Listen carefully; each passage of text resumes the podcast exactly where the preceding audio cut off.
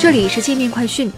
美国和伊朗互将对方武装力量视为恐怖组织。特朗普当地时间八号正式宣布，将伊朗伊斯兰革命卫队认定为恐怖组织。这是美方首次正式把一国武装力量列为恐怖组织，并施加制裁，发表声明。特朗普在声明中称，伊朗不仅是一个支持恐怖主义的国家。而且，伊朗革命卫队还积极参与、资助和促进恐怖主义，将其作为治国的工具。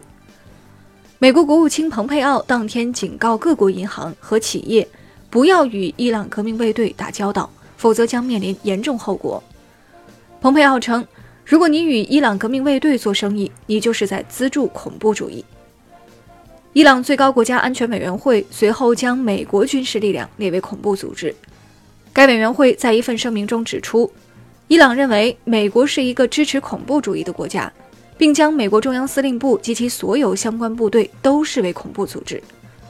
伊朗国会的二百五十五名议员前一天还发表联合声明说，美国是中东地区恐怖分子的制造者和支持者。伊斯兰革命卫队在一九七九年伊朗伊斯兰革命以后成立，与伊朗国防军共同组成伊朗正规武装力量。拥有海陆空三个军种，总兵力大约十二点五万人。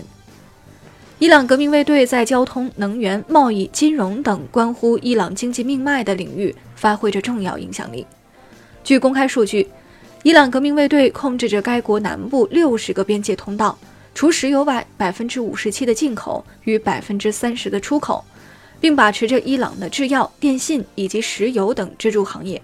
在境外有接近六百家下属贸易公司。收听更多精彩内容，下载界面新闻 App。